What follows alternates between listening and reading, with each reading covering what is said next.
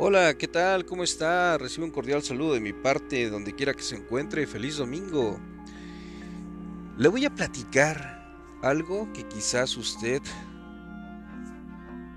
Esto entra dentro de lo paranormal, pero es una narrativa real que me contó mi abuela. Por eso le he puesto lo que me contó mi abuela. Para esto primero tengo que enseñarle mentalmente por narrativa dónde se originó esta experiencia. Y nos vamos a ir a un pequeño poblado apartado de la ciudad, a un lugar donde es una hacienda. Si no conoce usted qué es una hacienda porque no vive en México, bueno, pues una hacienda es una casa jornalera donde pues trabaja mucha gente y en ese lugar hay personas que trabajan pues eh, sembrando, cuidando animales de granja y haciendo actividades de siembra para poder recaudar los granos o toda la carne que sale de ahí para pues poder, poder ayudar a la comunidad de esa manera.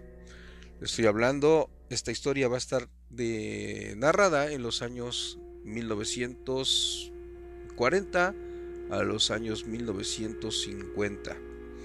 Prácticamente 10 años que trabajó mi abuela en ese lugar y vivió en ese lugar.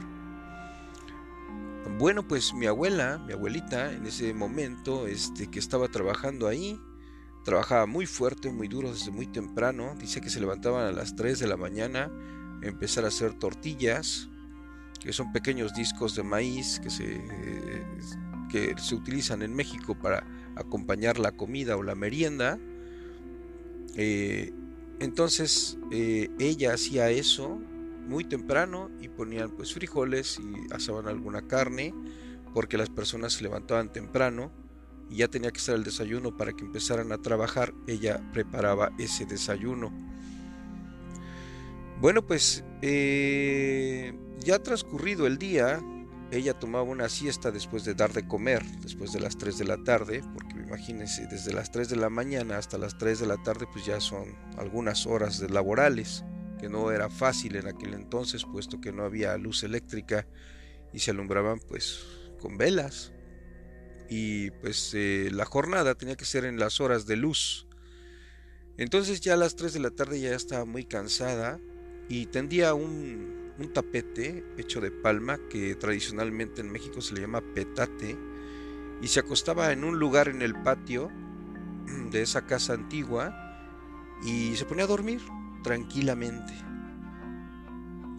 Pero aquí entra lo, lo mágico, lo fantástico, lo paranormal. Puede usted creer o no, esto es algo que me contó mi abuela.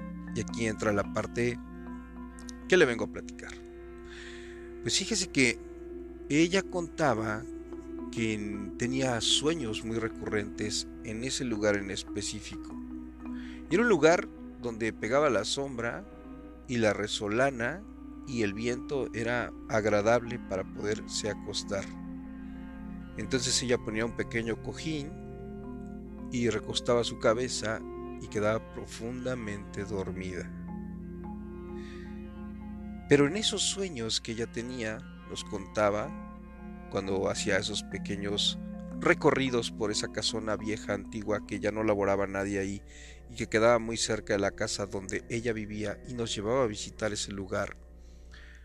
Nos decía que en ese lugar ella se recostaba y soñaba, pero que hubo una época, ya casi al final de donde ella trabajaba, perdón, que ya no iba a laborar los últimos años, ella ahí tenía un sueño muy recurrente.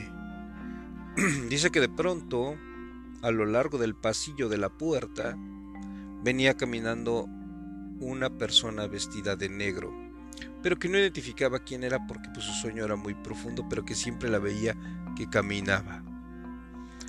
Posteriormente, con el tiempo, su sueño se fue pues poniendo más lúcido y esa persona que caminaba se le oían las espuelas. Las espuelas suenan como un, un grupo de llaves, de un llavero eh, con muchas llaves, y cuando suena uno, pues emiten un sonido, un campaneo, pues básicamente así eran las espuelas con las cuales los charros en México, que son el traje tradicional, eh, cuando caminan se suenan, porque esos, eh, esas cosas que les ponen a las botas sirven para montar caballos. Esas se oían cuando entraba. Pero aquí cabe resaltar algo importante, ella nunca le vio el rostro. Pero ella decía que era el tapayuco. Esa palabra la he buscado, he analizado, he preguntado con gente de, pues, de la zona, amigos de diferentes estados y, y básicamente es pues un espectro, una cosa que se aparece tanto cuando uno está despierto como en los sueños. Y pues muchos dicen que es el emisario de la muerte, eh, es el que te viene a avisar cuando ya te vas. Y en muchas películas ha salido, por ejemplo, sale eh, en una película antigua, hoy no recuerdo el nombre, a ver si me acuerdo cuando termine la narrativa, pero salió en la serie de Vicente Fernández, que usted la puede ver en Netflix, ahí aparece el tapayuco, que ahí le ponen que es la muerte. Pues básicamente eso en la tradición eh, mexicana quiere decir que cuando esa persona se aparece, pues ya viene por ti porque ya te vas a donde te quieras ir. Es el que te dice cuando vas a trascender entre la vida y la muerte. Pues básicamente así es el tapayuco. Pues mi abuela decía que él llegaba y se postraba al lado de ella y después sonaba sus botas y daba la vuelta. Siempre, por lo general, fueron sueños de casi tres años donde sucedía esto. Pero aquí es algo que a mí de verdad me dejó impactado, porque lo hacía en esas narrativas de noche con fogata y todo así, muy al estilo americano, así nos sentábamos después de cenar y ella empezaba a contar esas historias, motivada por, no sé, quizás el ambiente, quizás este, no sé, a lo mejor la atmósfera se prestaba para esas historias. Y entonces pues nosotros viendo el fuego, las chispas que salían de él, pues nos metíamos en la película, ¿no? En la narrativa de la abuela. Pero algo que me llamó la atención fue que ella decía que constantemente ese hombre caminaba y llegaba al punto donde estaba postrada ella acostada y en uno de sus sueños él bajó su sombrero y lo puso en un lugar en específico. Y de pronto, de la nada, salía un niño de la tierra y con una pequeña flautita que es un instrumento de carrizo, un instrumento tradicional, es un pequeño bambú, tocaba una sinfonía, una melodía, una tonada, perdón, muy peculiar y bailaba alrededor del sombrero. ¿Sí?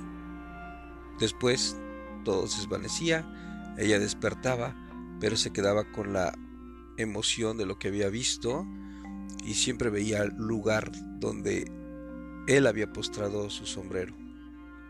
Pues pasaron muchos años, volvió a soñar lo mismo, pero en esta ocasión él llegó, puso su sombrero en el piso y de lo cual salió una llama de color azul, dice ella.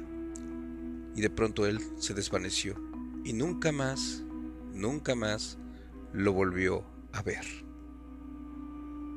Con los años ella salió de esa casa, nunca más volvió a regresar, se fue a vivir muy cerca, de hecho se veía desde la casa la hacienda vieja, los paredones viejos, y nos mostraba cuando hacíamos ese recorrido juntando frutas alrededor de esa hacienda porque había unos árboles inmensos de frutas, guayabas, manzanas y así, de diferentes frutas, mangos y muy sabrosos. Era una tierra próspera, muy tratada por muchos años y pues eran frondosos los árboles y enormes.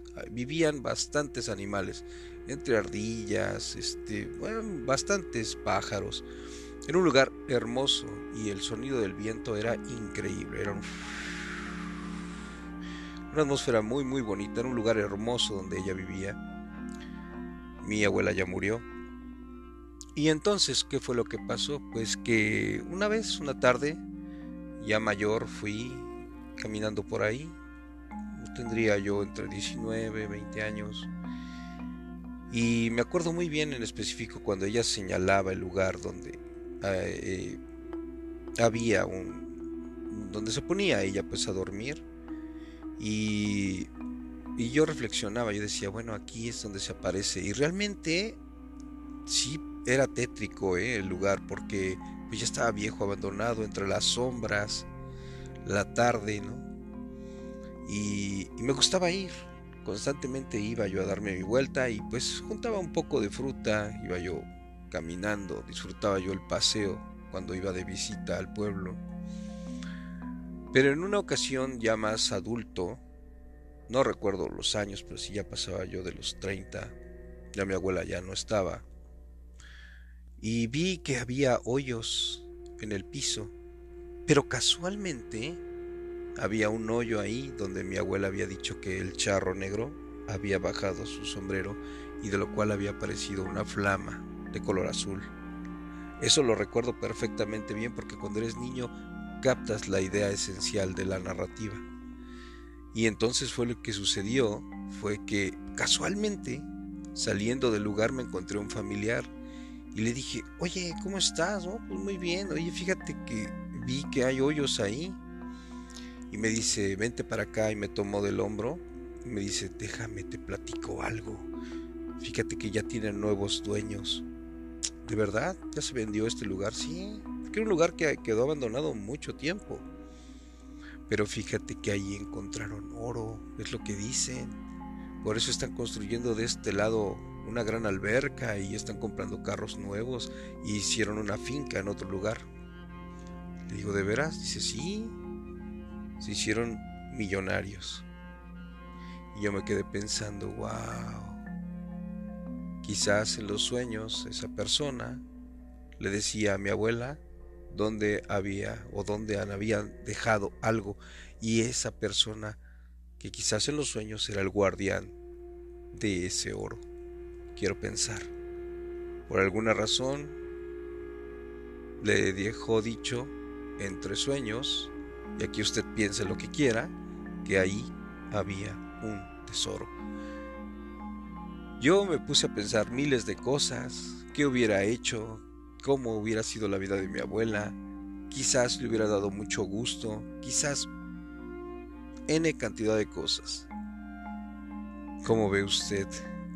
esa experiencia de un sueño a una realidad, pero recuerdo perfectamente bien que el hoyo estaba en el mismo lugar. Quizás la otra persona también soñó lo mismo.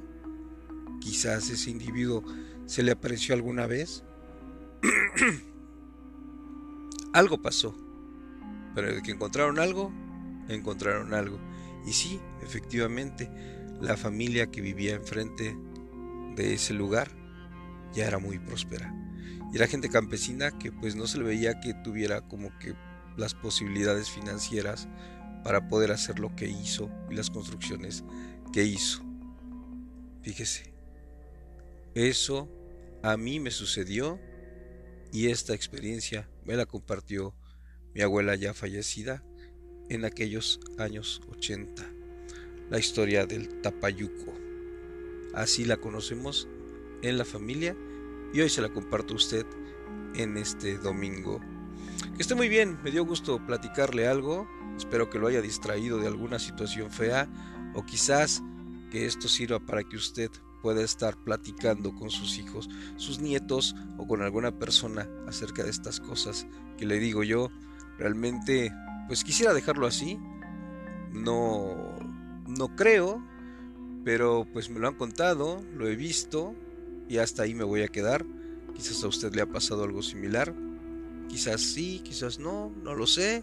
Me gustaría saber qué opina de esto. Pónganlo en los comentarios. Esté muy bien. Me despido de usted. Que tenga un excelente fin de semana. Nos vemos y nos escuchamos pronto. Adiós.